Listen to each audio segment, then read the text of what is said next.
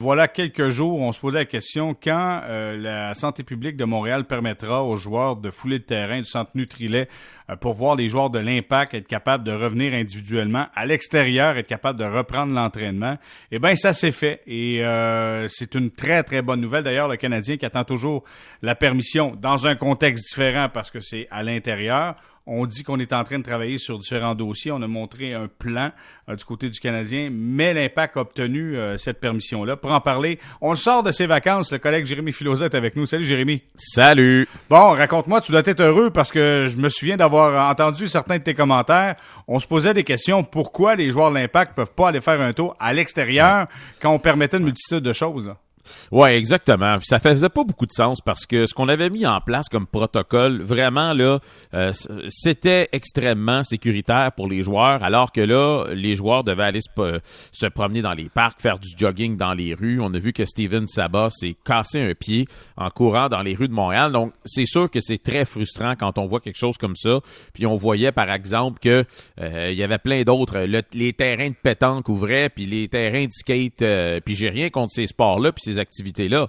Mais la réalité, c'est qu'il n'y a personne d'un parc qui prend ta température, qui s'assure que tu te laves les mains, qui s'assure que tu touches pas aux mêmes objets que les autres, alors que l'impact avait tout ça comme protocole mis en place et on disait toujours non. Bon, euh, la docteure Mylène Drouin euh, m'a dit pas plus tard que jeudi de la semaine dernière que tous les centres d'entraînement réouvriraient en même temps et qu'il n'y aurait pas nécessairement de traitement de faveur pour l'impact.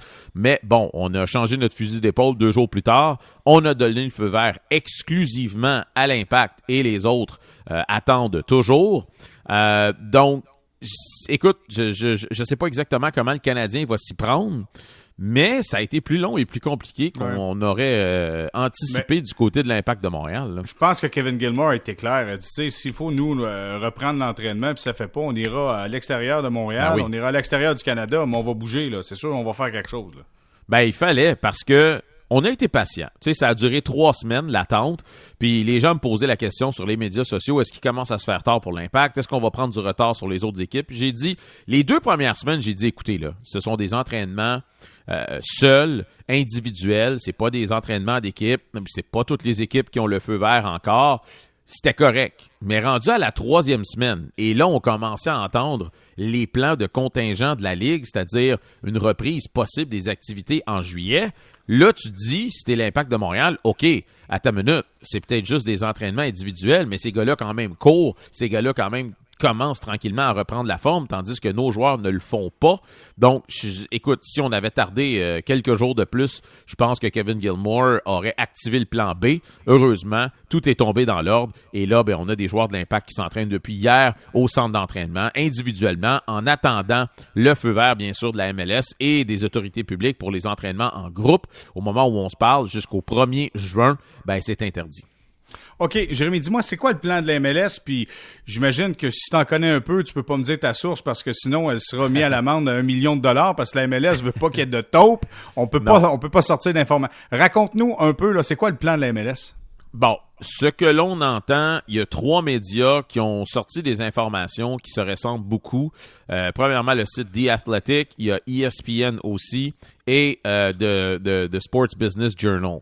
Alors, les informations qu'on a, c'est que présentement, on négocie avec les joueurs pour euh, trouver un terrain d'entente pour les diminutions de salaire. On parle de diminution d'environ entre 5 et 10% du salaire. Il y a déjà certains joueurs qui ont obtenu, bien sûr, de l'argent depuis le début de la saison, bien sûr.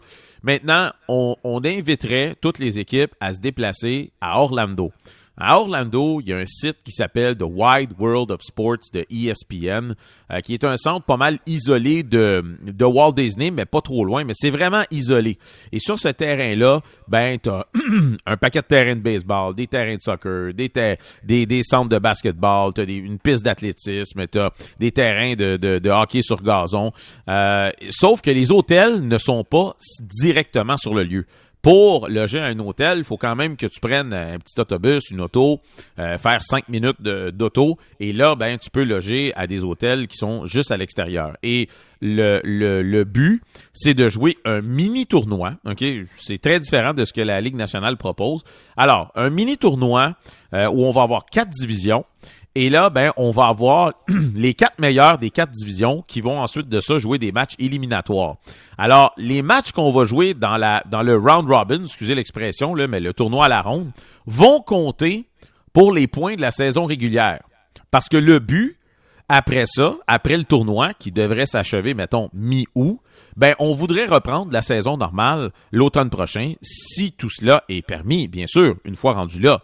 Euh, donc, dans le tournoi, les matchs l'un contre l'autre, le, tournoi à la ronde, les points compteraient pour la saison régulière. Les matchs éliminatoires, ça ne compte pas. Les matchs éliminatoires comptent seulement pour gagner le fameux tournoi que je ne sais pas comment on va l'appeler, mais, mais, mais c'est ça qu'on envisage du côté de la MLS. OK, et raconte-moi pour la Ligue des champions de la CONCACAF, l'impact est en plein duel. Il se passe quoi là-dedans? Aucune idée. Aucune idée. Puis euh, je ne sais pas ce qu'on va faire, mais le plus logique, ce serait que le tournoi reprenne soit à l'automne ou qu'on réinvite les équipes à reprendre le tout au printemps prochain. Parce que pour avoir une Ligue des champions, ça prend des champions. Mais mettons qu'à l'automne, là, on n'est pas prêt encore à recommencer. On va faire quoi?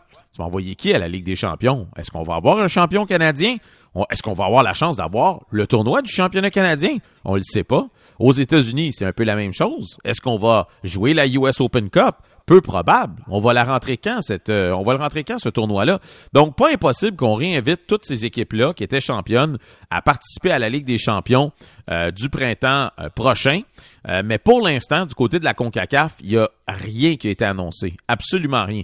Tout ce qu'on sait, c'est que pour l'instant le, le tournoi est suspendu et on n'en sait pas plus. On a entendu aujourd'hui Gary Bettman nous dire que la Ligue nationale de hockey, euh, ses franchises étaient en pleine santé, évidemment que mhm. moins riches qu'avant le début de la pandémie de la COVID-19. Euh, on a entendu le baseball majeur dire euh, on pourrait parler de, de, baisse salariale également. Tu nous as parlé peut-être de baisse salariale dans la MLS. Comment la MLS va survivre à cette économie qui sera changeante suite à cette pandémie? C'est sûr que la MLS est beaucoup plus fragile que toutes les autres grandes ligues nord-américaines parce que c'est une nouvelle ligue. C'est une ligue qui n'a que 25 ans. Tu as des joueurs dans cette ligue-là qui gagnent 75 000 sais, Comment demander à ces joueurs-là de, prendre une, je sais pas moi, une diminution de salaire de 10% ou quoi que ce soit, euh, il y a des gars qui gagnent pas très cher là-dedans. Euh, alors, il faut vraiment trouver une solution qui va fonctionner pour tout le monde. J'ai parlé au PDG des Whitecaps de Vancouver il y a de ça euh, peut-être un mois, qui m'a dit, écoutez, là, il n'y a pas de franchises qui sont menacées de, de disparaître. On va se le dire comme ça. On est une ligue en santé. Les propriétaires qui sont propriétaire de ces équipes-là, c'est des gens qui ont de l'argent. Euh, il n'y en a pas de problème. C'est sûr que euh, si on joue des matchs à huis clos, c'est ça veut dire qu'on va, on va jouer des matchs à perte. Les, propriétaires vont perdre de l'argent pour jouer. Mais Don Garber nous a dit clairement qu'on est prêt à jouer des matchs à perte pour jouer une saison. Euh, ça veut donc dire que oui, il va avoir un recul important. Euh, c'est certain que l'impact de Montréal ne fera pas d'argent cette année. Déjà que euh, on, visait peut-être pas faire des profits dès cette saison, eux qui perdent 8, 9, 10 millions par année. Euh, mais ça va être un, tu sais, ça va être un, il faut survivre, il faut survivre jusqu'à l'année prochaine, il faut survivre jusqu'à ce que on ait le droit de mettre des partisans dans les estrades. Euh, et c'est tout. On peut pas en demander plus. Mais la bonne nouvelle, c'est que l'association des joueurs et la MLS ont quand même une bonne relation. Tu sais, l'hiver dernier, on a signé une nouvelle convention collective. Oui, ça s'est fait quelques jours après la date limite, mais quand même, tout s'est fait dans l'ordre des choses. Et, et, je vois que depuis le début de cette pandémie, on a commencé avec des chiffres qui ressemblaient à des réductions de salaire de 20% 15% l'autre demandait 5% puis là, on se rapproche, on est rendu dans les 7,5 à 10% Donc, ça veut dire que les deux clans euh, s'approchent. Et je pense que d'un côté comme de l'autre, on veut reprendre des activités. J'ai parlé à des joueurs, la majorité d'entre eux nous disent on veut être sur le terrain, on veut jouer. Euh, maintenant, il faut juste s'assurer de mettre quelque chose sur pied qui soit sécuritaire pour tout le monde. Ben, en tout cas, du point de vue d'un plan d'affaires, euh, la MLS avait le vent dans les voiles avec des franchises, avec un prix exorbitant avant la pandémie. J'imagine que ça sera différent en retour. Le, contexte économique sera différent. On pourra plus y aller de, de, de à coup de... C'était quoi la, dernière? C'était quoi? 400 millions? 500 millions? Je me oui, oui, oui. Ça, ça augmentait très, très, très rapidement. Et la dernière fois que j'ai entendu Don Garber parler d'expansion, il a dit deux choses. Il a dit, au moment où on se parle, je n'ai pas de raison de croire que les équipes qui devaient entrer dans la ligue dans les prochaines années ne seront pas aptes à le faire, mais je comprends aussi que plus que la pandémie s'étire, et plus que ces équipes-là aussi qui, qui, ont besoin de temps pour tout mettre en place pour rentrer en MLS l'année prochaine ou l'année suivante, ben ça se peut. À un moment donné qu'ils disent Hey, sais-tu quoi, finalement, on sera pas prêt. Donc, euh, Don Garber reconnaît l'importance de ça, euh, reconnaît aussi l'importance que les équipes continuent de rentrer dans, la ligue, hein, parce que juste pour faire un, petit scénario, c'est qu'en 2023, le contrat de télé de la MLS vient à échéance et selon tout ce qu'on peut lire, même les, journaux sportifs, les Sports Business Journal de ce monde, nous disent que la MLS va faire un sérieux bond euh, au niveau des, euh, des revenus de télévision en 2023. Mais entre-temps, écoute, tu as à peu près 20 des 26 équipes qui soit font pas d'argent mais en perdent pas ou justement sont déficitaires. Donc il faut pour garder tout le monde à flot que les équipes d'expansion continuent de rentrer pour renflouer les coffres d'un peu tout le monde.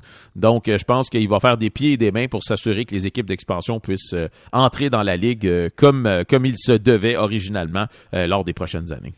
Jérémy en terminant si tu avais à prendre un guess, je vais utiliser le terme en anglais, si tu avais, à prendre un guess pour un début de saison, une date pour un début de saison, ce serait quoi selon toi? Moi, je pense que ce qui est le plus réaliste, là, c'est un peu ce que la Ligue nationale a mentionné aujourd'hui. Moi, je te dirais fin juillet. Fin juillet, euh, mi-juillet, fin juillet, peut-être plus fin juillet, parce que déjà, on parlait de faire déplacer les équipes le 1er juin, et là, on a repoussé ça, semble-t-il, au 15 juin. Euh, donc, si les équipes arrivent vraiment à la mi-juin à Orlando, disons que c'est on, leur donne deux semaines pour se remettre en forme. Mettons qu'on leur donne encore deux semaines pour jouer quelques matchs préparatoires. T'es rendu à peu près euh, à la mi-juillet. Puis ça, ça veut dire qu'il y a aucun inconvénient, qu'il s'est rien passé de grave. Il y a pas eu de, on n'a pas trébuché d'une façon ou d'une autre. Il n'y a pas eu d'incident. Il n'y a pas eu euh, une, une rechute au niveau de la pandémie ou quoi que ce soit. Donc, je te dirais, la troisième semaine de juillet, ce serait euh, le plus logique pour moi. Bon, ben on se croise les doigts, mon cher ami euh, Jérémy Filosa. Et surtout, je te souhaite des bonnes vacances, mais là, écoute, pas, pas de Floride, pas... Ben tu, travailles dans le cours, des fleurs? Ben, euh, oui, je travaille beaucoup, beaucoup. Euh, les gens qui ne savent pas, j'aime beaucoup, beaucoup jardiner. Donc, euh, je travaille sur mon terrain et je vais, je vais quand même aller faire. je vais, pas, je vais aller passer deux jours dans un chalet de quelqu'un que je connais. Je vais emmener, vais emmener mes, mes, mes aliments, m'emmener mes steaks puis tout ça. Je me déplacerai pas dans les, dans les, dans les centres d'achat ou quoi que ce soit là, dans les, les épiceries là-bas. Mais je vais aller relaxer. Puis, c'est quoi? Écoute, ça, ça donne que j'ai jamais dans ma vie vraiment fait le tour du Québec. Fait que là, ben, je commence à découvrir. Voilà. Bon, ben, ça, c'est une bonne chose. Merci beaucoup, euh, Philo. OK, salut. Merci. Bye, au bye. Revoir.